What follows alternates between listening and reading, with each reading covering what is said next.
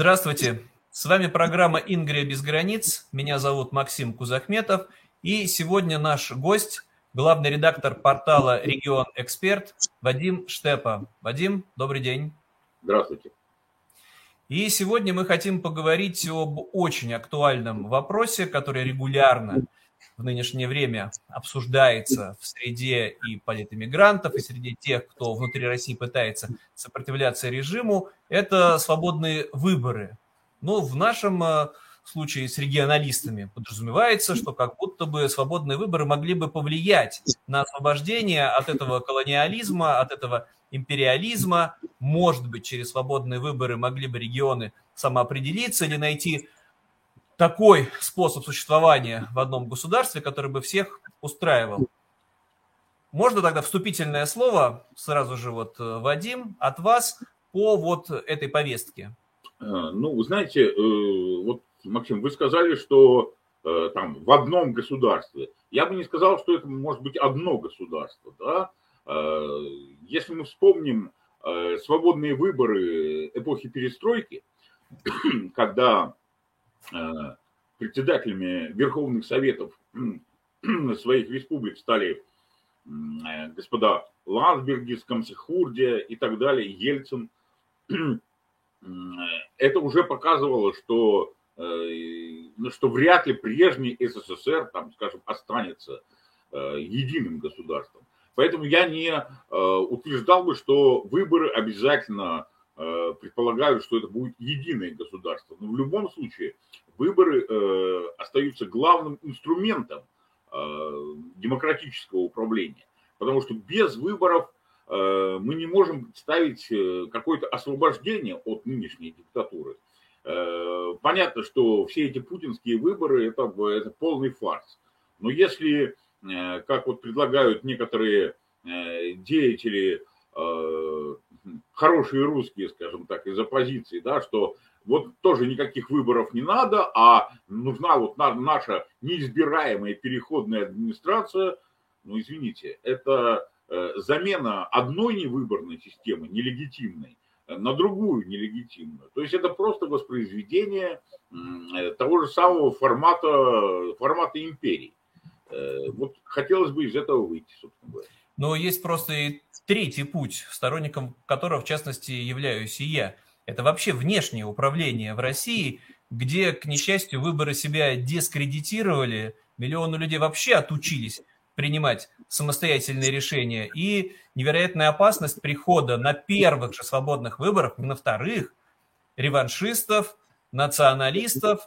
Ну, мы подразумеваем, что Россия терпит военное поражение, да, Украина побеждает после этого. Это может быть условием капитуляции, например, России при хорошем исходе, проведения этих свободных выборов, то там просто побеждают э, нынешние фронтовики, условные Гитлеры. Нет, не так? Нет, нет, Максим, э, я здесь э, вот как раз принципиально не согласен, потому что если мы вспомним историю, всегда, когда Россия как империя терпела поражение, да, ну, вспомним Крымскую войну 19 э, века, Японскую войну э, начала 20-го, всегда очень резко менялись общественные настроения. То есть милитаризм и империализм, они куда-то исчезали и сменялись требованиями общества к реформам, к демократии и так далее. Поэтому если говорить э, о свободных выборах, а разумеется, о любых свободных выборах мы можем рассуждать только в случае падения путинизма, да, э, то я не предполагаю э, такой опции, такой, такого варианта, чтобы опять пришли к власти какие-то там вот реваншисты, империалисты и так далее. То есть этого не было, ведь э, если вспомним выборы в Первую Государственную Думу да, в 1905 году, то есть там пришли, собственно говоря, в основном кадеты победили.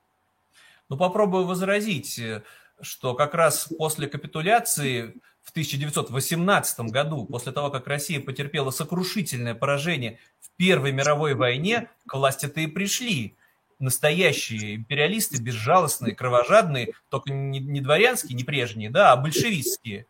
А это как раз было в условиях вот развала страны. Нет, нет, нет. Э, я прошу прощения. Э, как раз большевики пришли к власти именно потому, что э, они разогнали учредительное собрание, то есть демократически, свободно избрано. И, собственно говоря, причиной гражданской войны был именно разгон учредительного собрания. Понимаете, да? То есть не надо вот так путать, что вот там после войны там вдруг пришли э, большевики, то есть их избрали. Их никто не ну, избирал. В условиях там э, рушащегося фронта, бегства миллионов солдат, дезертирства массового, ну так вот, это тоже пример. Ну хорошо, они не на выборах победили, хотя там тоже была у них серьезная фракция, просто разогнали учредительное собрание, захватили власть.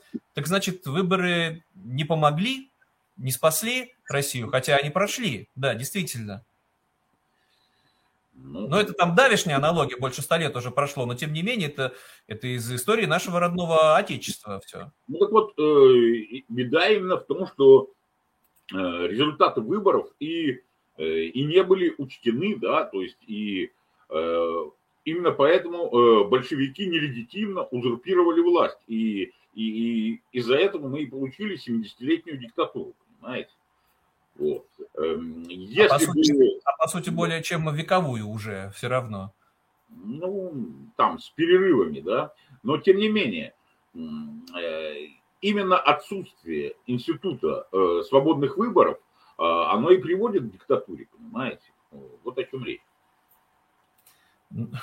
Я согласен, но в нынешних реалиях и уже в 21 веке, еще раз повторюсь, это же не то, чтобы нас лишили права выбирать на какой-то короткий промежуток времени. Путин находится у власти уже на 10 лет дольше, чем Гитлер. За это время, соответственно, выросло вообще новое поколение, которое не видело и не знало свободных выборов. И как без внешнего управления это позволит изменить радикально жизнь в стране, привести к власти честных, порядочных людей, если не было вообще никакой предыстории в том числе и ну, хотя бы с какими-то мелкими локальными, муниципальными выборами. Там же все это жулье из «Единой России» все и захватило в первую, можно сказать, очередь. Ну, в моем родном Петербурге, во всяком случае. В массе в своей. Я не про исключение. Есть несколько порядочных людей до сих пор в законодательном собрании Петербурга, но это просто пока власть разрешает. Максим, понимаете, э, я отношусь э, к идее внешнего управления достаточно скептически. Понимаете, потому что если вы сами, вот, э, да, вот ингерманландец, да, представитель ингерманландского регионалистского движения, если вы сами считаете, что ваш народ, ваш народ Ингерманландии, да, вот, не должен свободно избирать свою власть, а ему должна быть навязана власть каким-то внешним управлением, то это значит, понимаете, это такой этический вопрос, что э, вы не доверяете своему собственному народу.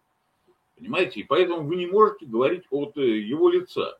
И потом э, я сомневаюсь в том, что каким-то серьезным мировым акторам, да, вот тем же Соединенным Штатам, например, да, захочется устраивать внешнее вооруженное управление этой страной. Ну, конечно, да, если э, Россия развяжет ядерную войну, тут, тут уже э, другой формат э, настроения наступит, да, но э, я все-таки полагаю, что э, и те же Соединенные Штаты, и тот же Евросоюз, они э, будут приветствовать э, демократизацию в России, то есть э, создание э, на ее территории э, нормального э, цивилизованного государства.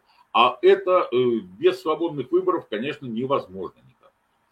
Я, конечно же, не возражаю против свободных выборов. Я целиком за демократию, за либерализацию, но в нынешних условиях агрессивной войны, которую Россия развязала против Украины, внешнее управление и контроль мирового общества над территорией пост России, это просто вопрос безопасности уже. То есть, если до 24 февраля 2022 года мы могли обсуждать теоретически, да, что вот без свободных выборов нам навязали диктатуру, то теперь, к несчастью, мы видим, что империя воспроизвелась, реинкарнировалась, вновь ведет агрессивную войну, И это повторяет ситуацию 1945 года, когда в поверженной Германии было введено внешнее управление, проводилась денацификация, и постепенно допускались там муниципальные выборы, потом региональные, под контролем да, оккупационных властей. И только потом можно было говорить о том, что да, Германия излечилась от идей нацизма.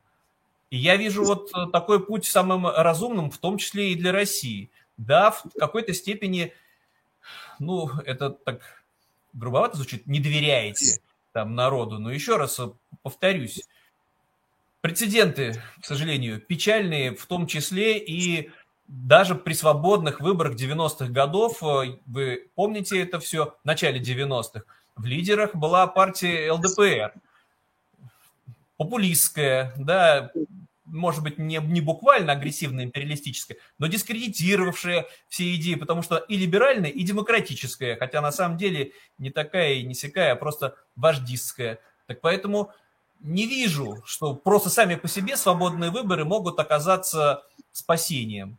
Особенно с учетом очень длинного периода времени этой безумной империалистической пропаганды расистской. Разве не так? Максим, э, ну, э, конечно, да, э, ЛДПР в 90-е годы, ну, не сказать, что она победила, да, но, да, действительно, много мест заняла. Но э, давайте посмотрим на э, европейские выборы Э, вот, постсоветского сразу э, периода, тех же 90-х годов, там тоже э, во многом пришли к власти, скажем так, левые силы, да, то есть Польше Квасневский, там в Литве Бразаускас и так далее. Но это же не означало того, что сломался сам формат демократии. Нет, нормально. Когда-то побеждают левые, когда-то правые. Это, это совершенно нормально. И не надо думать, что на свободных выборах должны побеждать только такие, знаете, э, стерильные либералы в белых пальто. Да? Нет, конечно. Э, могут побеждать самые разные силы, там и правые, и левые, и так далее. Но главное, чтобы э, существовал сам, сам по себе этот инструмент свободных выборов. Иначе, иначе мы теряем полную легитимность, да, то есть ну, полностью теряется легитимность власти. Э, тогда власть э, назначается э, кем-то там извне, да, вот как Путин сейчас назначает фактически всех губернаторов, да, вы хотите такое же внешнее управление, только чтобы это делали там Европа или Штаты.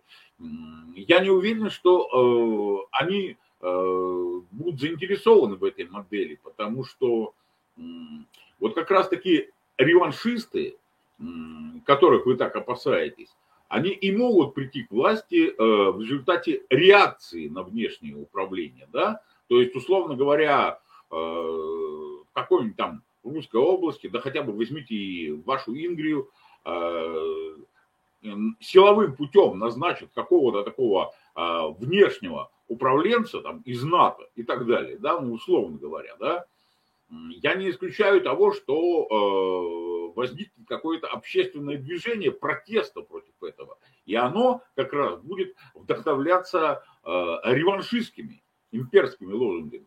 Вот в чем дело. То есть как раз вот внешнее управление, оно и может привести к тому, чего вы э, особенно опасаетесь, да, то есть к, к возрождению вот такого имперского реваншизма. Ну вот опять придется привести в пример Германию 45 года. Нет, внешнее управление избавило страну, и не быстро. Там же социологи за голову хватались. За 13 лет правления нацисты так отравили сознание немцев, что на рубеже 40-х, 50-х годов казалось все бессмысленно, потому что социологические опросы показывали, как эти самые трудолюбивые, честные, порядочные немцы повторяют – ну, конечно, не на, не на митингах, что я просто делал свою работу, от меня скрывали, я вообще ни в чем не виноват. А при нацистах было много хорошего, а теперь вот за нас там решают нашу судьбу. И это было в Германии, где были очень сильные традиции местного самоуправления, были независимые города, и все равно, как все это оказалось э, непросто.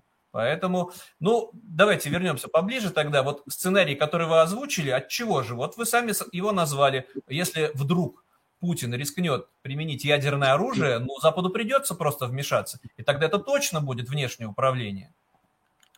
Это вопрос безопасности. Я еще раз повторюсь, на сегодняшний день для Европы внешнее управление в России – это вопрос даже не европейской уже получается, а мировой безопасности. Потому что иначе никак невозможно представить себе, чтобы мир вздохнул с облегчением. Свои обязательства Россия не выполняет, обманывает, чуть что снова возрождает империализм и агрессивное вторжение, в принципе, все равно куда.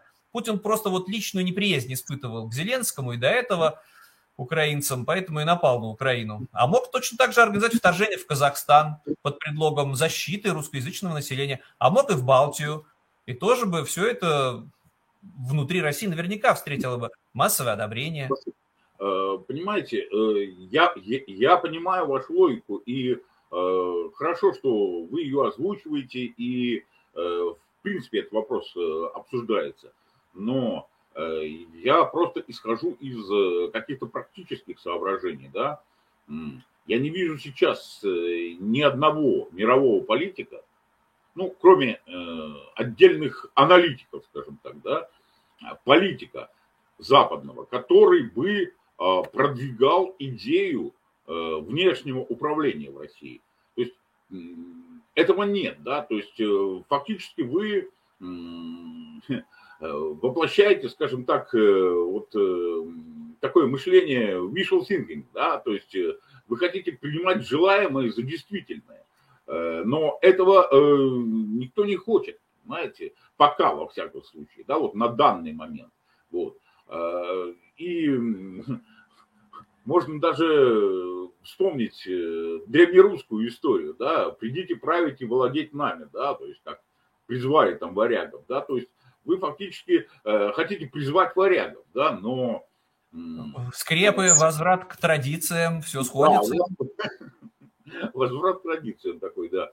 Э, но э, я повторяю, я просто исхожу из того, что в сегодняшней, в текущей политической ситуации Э, нет никаких э, на Западе, вообще в мире э, политических сил, которые бы выдвигали идею внешнего управления. Поэтому в любом случае, в любом случае, если какие-то элементы, да, вот внешнего управления над этой империей разваливающей потребуется, то в любом случае а, потреб... необходимо будет включение и э, самого избирательного процесса, потому что без этого, без этого э, ну, невозможно будет говорить ни о какой демократии, да, то есть ради чего, да, э, вот разрушать эту империю, да, ради чего, ради того, чтобы одну диктатуру заменить на другую, нет, все-таки ради демократии, ради самоуправления. И Поэтому э, я так полагаю, что э, обсуждение, во всяком случае, института свободных выборов, оно э, необходимо будет, да, и начать, причем эти выборы, конечно, необходимо не с федерального уровня, да, как наши вот российские оппозиционеры говорят некоторые, а именно с локального уровня, да, то есть начать с местного самоуправления, а потом уже э, самостоятельно выбранные э, парламенты региональные, они сами уже определят, какая там федерация нужна или конфедерация, или может быть независимость и так далее. Но э, это должны быть легитимно избранные органы власти регионов. Иначе, иначе ради чего все? Ну, придется опять приводить всякие аналогии, всякие примеры, когда хаос гражданской войны, ну, чем нас без конца пугают, потом вмешательство международное, потом Корея разделена на северную и южную, и вот мы видим, что в одной зоне оккупации под внешним управлением одна страна демократическая, а в другой зоне управления, ну, получается, сначала советская, потом коммунистическая, это все внешнее управление, и жуткая, страшная диктатура. Поэтому, ну, как без этого обойтись? Если будет опять вот еще раз повторюсь, ну, это один из тоже таких популярных сценариев, что военное поражение приводит к хаосу, вооруженные отряды, они есть уже, целые армии, у Кадырова своя, у Пригожина, своя. Как не вмешаться международному сообществу? Ну, понимаете как? Международное сообщество, конечно, да, э, по-моему, и Пригожин, и Кадыров, они уже объявлены там персонами нон-грата, да, экстремистами и так далее. Никто никуда э, в западные страны не пустит. Э, но и, и все-таки преувеличивать их значение я бы не стал. Потому что вот пообщавшись, да, вот даже с различными чеченскими деятелями, я вижу, что э, э, весь этот Кадыров, кадыровский режим, да, он э, держится только исключительно на штыках, на поддержке московского Кремля.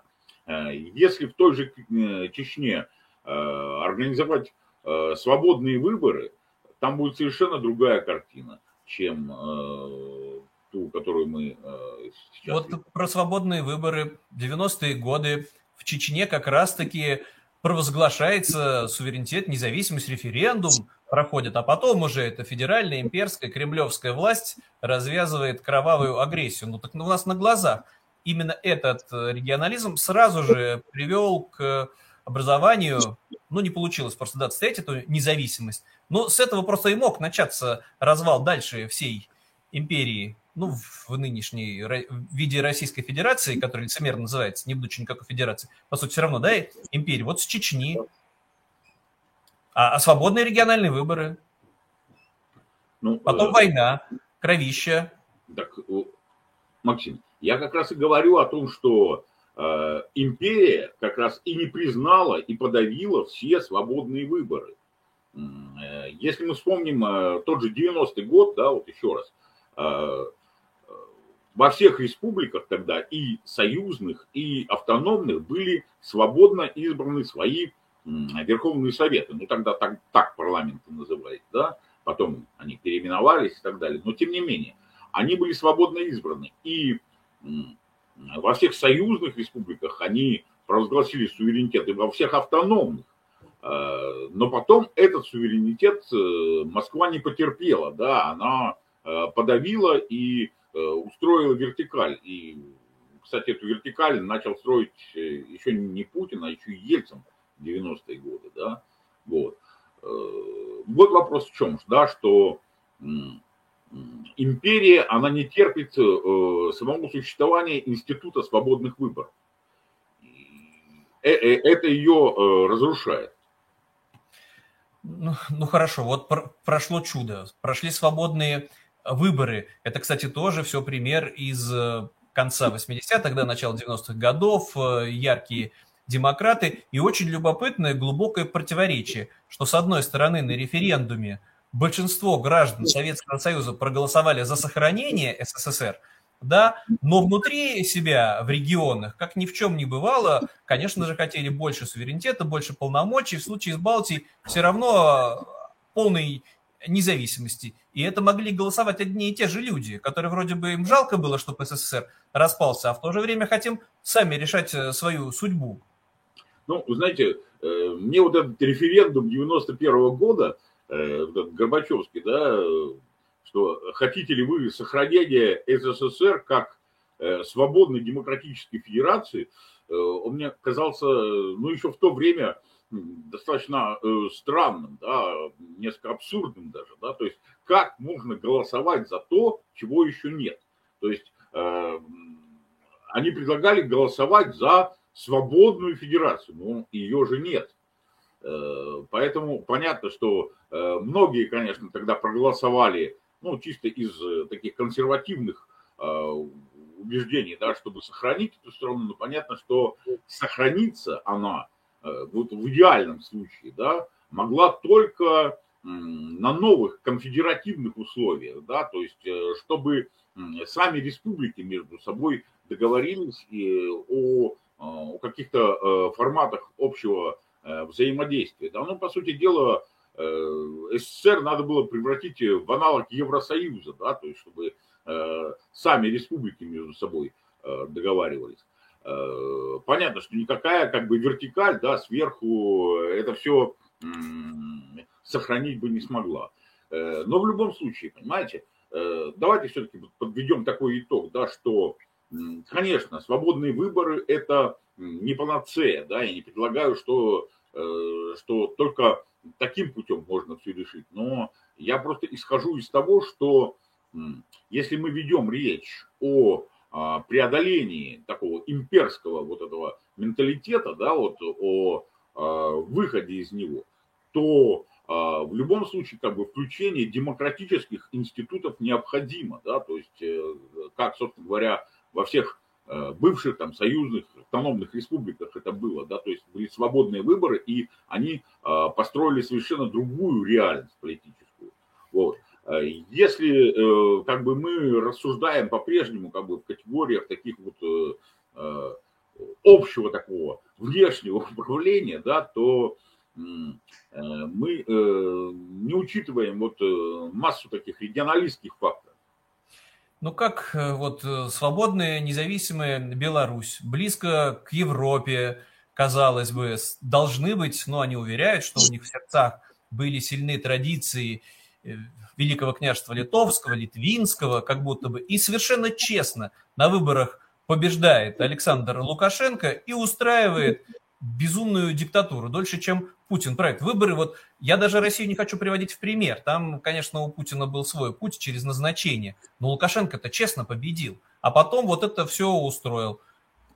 Это вот это опять как пример того, что если бы был у международного сообщества предусмотрен контроль вот в условиях там распадающегося Советского Союза, в идеале, да, да, с военной базой, на случай военного мятежа, на случай, что кто-то хочет остаться у власти незаконным путем, ну, что ж там скрывать, да, вот такого вмешательства.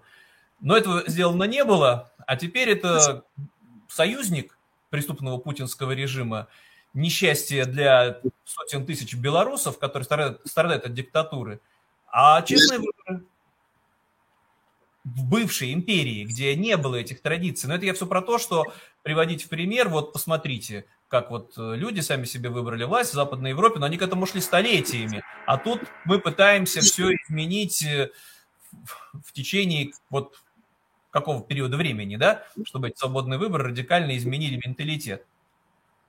Ну, Максим, понимаете, э, вот пример Лукашенко, да, да, такой достаточно яркий, да, но, но это такая вот отсылка к Гитлеру, да, это вот, что называется, да, что, ах, вот свободные выборы плохи, потому что на них побеждают диктаторы.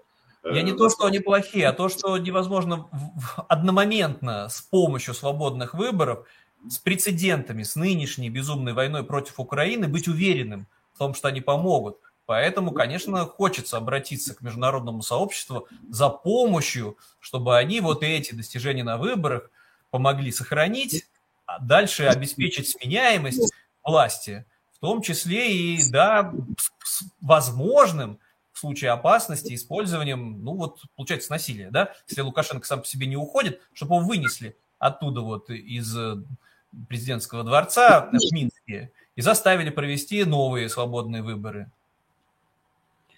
Ну, понимаете, в целом я могу с вами, конечно, согласиться, да, э, что Э, демократизация, либерализация этого всего постимперского пространства необходима. Да? Но главным все-таки мне представляется, э, чтобы демократические механизмы были запущены вновь.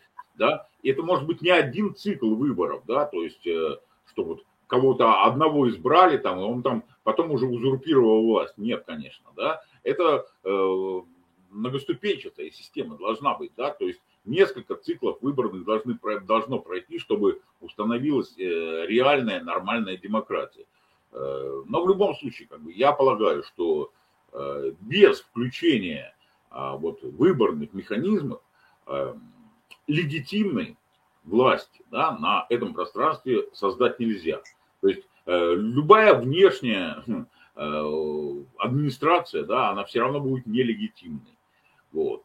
И если вы вспомните ту же ФРГ, например, да, то есть э, там выборы э, в Бундестаг, кажется, уже в 49 году состоялись, да, то есть и они состоялись, а в Ламтаге еще раньше. Э, они состоялись уже в новой стране, да, то есть там не внешняя, скажем так, а американская или там английская или французская там э, эта администрация, да, командовала, кого избирать, а э, народ сам по себе свободно выбрал. Но контролировали подбор депутатов, чего уж там, через вот систему денацификации, конечно же, власти внешнего управления. Если ты был членом НСДАП, например, если ты был при, причастен к преступлениям нацизма, ты просто не имел возможности участвовать в этих выборах. Но решать это могла только оккупационная администрация. Если в таких условиях, то, конечно, мы, мы и завтра будем уверены в светлом будущем нашей страны, если будут такие демократические выборы, но, но не буквально демократические. Был в Единой России запрет, лучше бы пожизненный, на участие в выборах. Ну вот иллюстрация, к сожалению, не доведенная до конца, вообще даже не начавшаяся в СССР, был работником КГБ запрет на возможность избираться, что было реализовано как раз-таки в странах бывшего социалистического лагеря. Иллюстрация и запрет. Не, не всегда, кстати, даже пожизненный. Ну и вот на всякий случай, чтобы какой-нибудь популист из органов с этим тоже отравленным жутким сознанием, да еще и спекулирующий на том, что нас унизили, обидели, а у меня там есть э, секретные механизмы, как мы там сейчас всех поставим на место, вернем исконной территории, кстати, что всегда нравится любому глубинному малообразованному народу. Ну, ну давайте тогда как-то подводить итоги все-таки, да, что я не против свободных выборов, но давайте послушаем вас. Вот идеальный сценарий развития событий для нынешней вот этой Путинской империи.